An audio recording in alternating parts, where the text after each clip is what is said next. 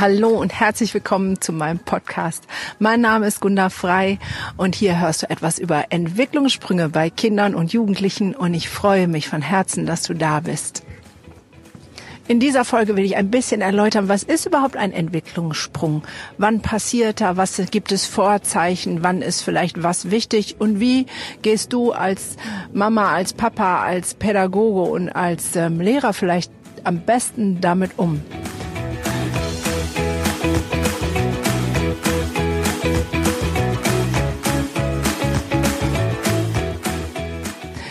Ich kann mich noch erinnern, als äh, mein Kurzer auf die Welt kam.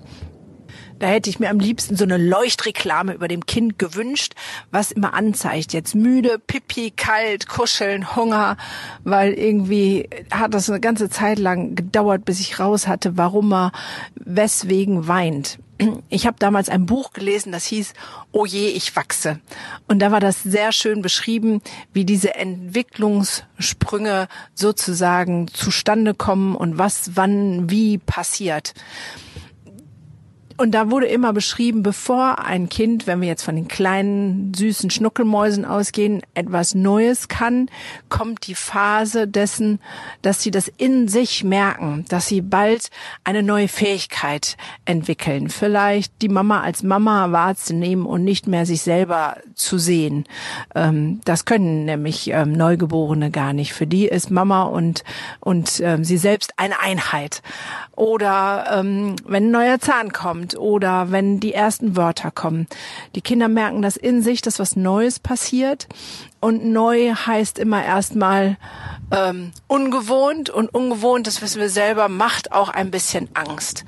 Und so wurde das in diesem Buch wunderbar beschrieben und ich glaube zutiefst, dass das auch so ist, dass immer wenn etwas Neues bevorsteht, wenn Kinder etwas Neues können, wenn sie sozusagen diesen Sprung machen, kurz davor geht alles rückwärts aus Angst, aus Unsicherheit, aus, wow, es kommt was Neues. Und ich weiß, ich war damals als ähm, Mutter sehr verunsichert. Also zum Beispiel, mein Kurzer hat schon ähm, durchgeschlafen und ähm, das hat gut geklappt und ich habe mich gefreut wie Bolle. Und dann auf einmal ist er wieder alle drei Stunden wach geworden. Und da habe ich gedacht, oh Gott, was jetzt los? Habe ich was falsch gemacht? Ähm, hat das Kind irgendwas? Und nein, es hat nichts. Es steht ein Entwicklungssprung an. Das heißt, Fähigkeiten, die mal kurz ähm, schon da waren, die ähm, gehen wieder zurück und dann kommt der Sprung und dann können sie das, was sie vorher konnten, wieder und was Neues dazu. Das heißt, daran merkt man bei Kindern am ehesten, dass, dass es einen Entwicklungssprung gibt. Und ganz krass ist es sozusagen in den ersten zwei Lebensjahren und in der Pubertät. Dazwischen gibt's das auch, aber vielleicht nicht ganz so spürbar, nicht ganz so merkbar. Ich könnte natürlich jetzt aufzählen, wann äh, welcher Sprung normalerweise anstehen sollte. Also es gibt ja so ähm, Entwicklungsstatistiken, wann das Kind äh, was können sollte. Also sag mal, mit zwölf Monaten fängt das Laufen an, mit ähm, spätestens zwei Jahren sollen so drei Wortsätze ähm, vorhanden sein. Aber ich weiß, mich hat das damals als Mutter eher gestresst, weil dann kommen so, ja, mein Kind kann schon laufen und deins nicht. Ähm, ja, mein Groß hat auch erst mit 14 Monaten laufen lernen äh, gelernt. Ähm, ich finde diese Einteilung schwierig, weil sie unter Druck setzen und immer implementieren oder zumindest implementieren können, dass du was nicht richtig machst oder dass dein Kind nicht richtig ist, weil es vielleicht das ein oder andere noch nicht kann. In diesem Sinne ist es für mich viel wichtiger zu wissen, wann passiert ein Entwicklungssprung in Form von, welche Anzeichen kann ich erkennen und wie kann ich gut unterstützen. Und ein Anzeichen habe ich ja schon gerade genannt. Das heißt, wenn ähm, dein Kind irgendwas schon konnte und es kurzfristig mal nicht mehr kann, dann kannst du davon ausgehen, dass ein Entwicklungssprung kurz bevorsteht und es danach etwas mehr kann. Und das Faszinierende, was ich daran finde, ist, bei kleinen Kindern ist es so, ja, eine relativ kurze Spanne. Das kann von einem halben Tag vielleicht bis zu einer Woche sein, manchmal vielleicht auch ein bisschen länger. Jedes Kind ist individuell und unterschiedlich, aber so grobe Richtung, ja. Und je älter die Kinder werden, umso länger brauchen diese Entwicklungssprünge oder die Vorbereitung auf so einen Sprung. Nehmen wir die Pubertät als den größten Entwicklungssprung, die Kinder und Jugendliche machen. Das ist halt ein Prozess über ein paar Jahre manchmal. Ähm, und auch da merken wir sozusagen, dass genau das wieder passiert, dass sie manche Sachen, die vorher ganz klar waren, ähm, einfach nicht mehr da sind. Ja, also das ist so, wenn du mit einem Jugendlichen in der Pubertät sprichst und der dich so mit ähm, gläsernem Blick fast anguckt und immer so, äh, äh, dann kannst du davon ausgehen, dass in dem Gehirn gerade das dicke Umbauschild steht, ja, und dass alles, was er bis dahin gelernt hat, erstmal nicht verfügbar ist. Das ist gar keine Böswilligkeit von den pubertieren, will ich sie mal nennen.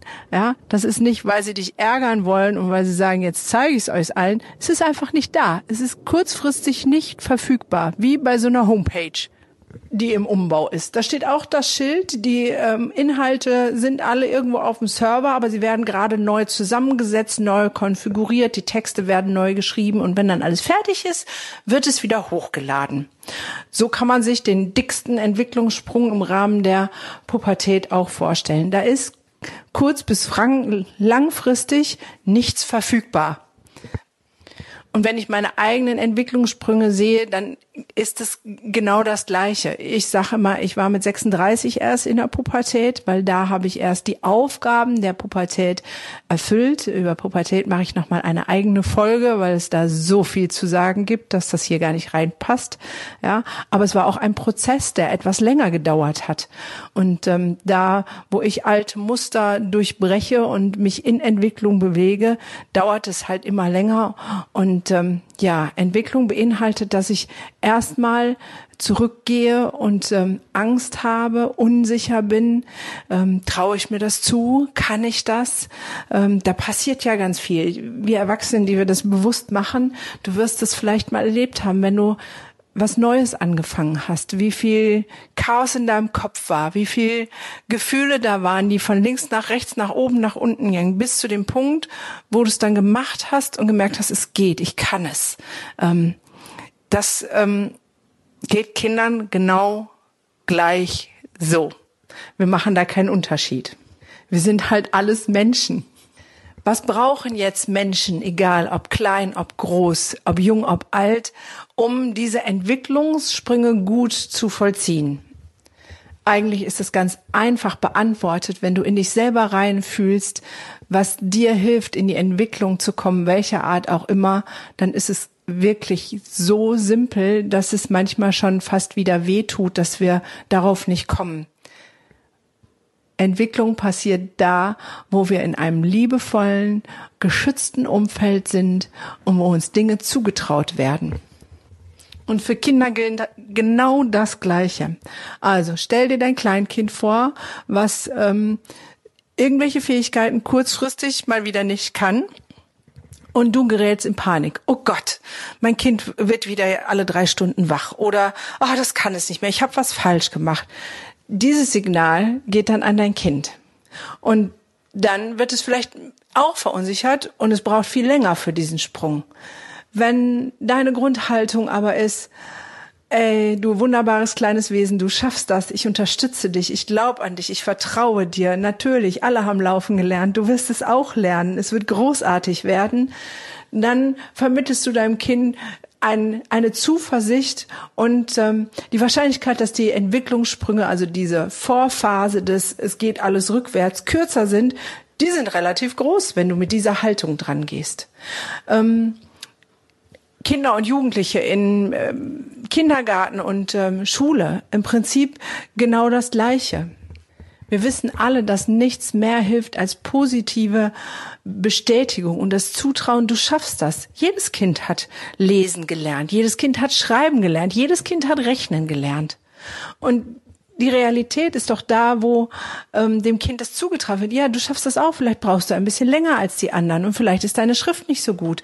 Aber diese positive Zuversicht, das Vertrauen, du schaffst das. Das ist das Wichtigste, was wir den Kindern mitgeben können und Rückschritte vielleicht genau in diesem Kontext einzuordnen. Nicht, das ist ein Rückschritt in Form von dieses Kind ist dumm oder kann etwas nicht, sondern dieses Kind nimmt gerade Anlauf, um was Neues zu lernen. Es muss noch mal ein paar Meter mehr zurückgehen, damit es diesen Sprung schafft. Das ist so, ja, stell dir das vor, vielleicht wie äh, in der Schule. Ich weiß noch diese Sportfeste, da gab's ähm, Sprint und Kugelstoßen und Dreisprung. Da musste man Anlauf nehmen und dann so weit wie möglich in diese Sandkiste hüpfen. Und das finde ich ein schönes Bild. Es zählt nicht von da, wo ich losspringe, ja, sondern der Anlauf zählt. Und für den Anlauf muss ich erst zurückgehen. Ja, ich als Erwachsene muss vielleicht zurückgehen, gedanklich in meine Vergangenheit, damit ich weiß, was da passiert ist. Aber Kinder und Jugendliche gehen ein Stück in dem, was sie schon gekonnt haben, zurück. Und sie nehmen Anlauf und machen diesen Sprung. Und wenn wir als Erwachsene, die wir diese Kinder begleiten, sie anfeuern auf dem Weg zurück und sagen, ja, du schaffst das. Ich glaube an dich. Ich vertraue dir. Dann kannst du mal sehen, was diese Kinder für Sprünge machen. Das ist echt großartig mit anzugucken. Und mit allen Menschen, mit denen ich spreche oder die mir auf Instagram folgen und kommentieren, was ist denn das, was uns am meisten gehindert hat in der Entwicklung? Sätze wie, du bist dumm, du schaffst es eh nicht, du kriegst nie was auf die Kette, was machst du da eigentlich? Ähm, aus dir wird nichts, all diese Sätze. Du merkst, hier geht es nicht um ähm, die absoluten Wahrheiten in Form von ein Kind muss mit zwölf Monaten laufen können und mit so und so vielen Monaten muss es das können oder ähm, das ist der einzige Weg. Äh, alle Kinder müssen müssen, müssen, müssen, müssen. Ein Scheiß müssen die, sag ich dazu. Und ich muss auch einen Scheiß. Das Einzige, was wirklich gut tut für Kinder in der Entwicklung, ist eine empathische, liebevolle, vertrauensvolle Grundhaltung von ich liebe dich und du schaffst das. Also, sei achtsam mit deinem eigenen Kind oder den Kindern, die du begleitest.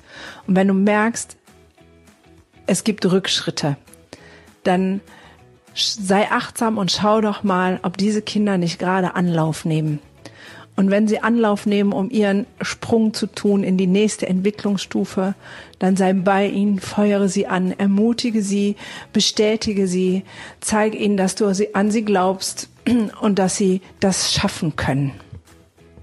Und wenn du das selber irgendwie nicht hinkriegst, dann wäre vielleicht die Frage, wo du nochmal Anlauf nehmen darfst, wo du nochmal zurückgehen darfst, um selber einen Entwicklungssprung zu machen, um deinen Kindern die Entwicklung zu ermöglichen, die sie nach vorne bringt.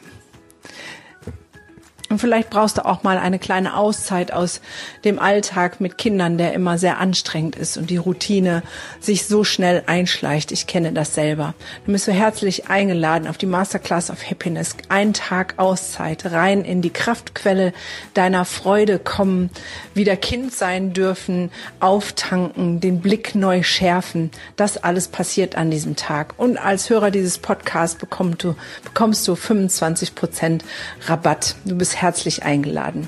Und ansonsten wünsche ich dir viel Spaß bei den nächsten Folgen. Ich freue mich auf dich.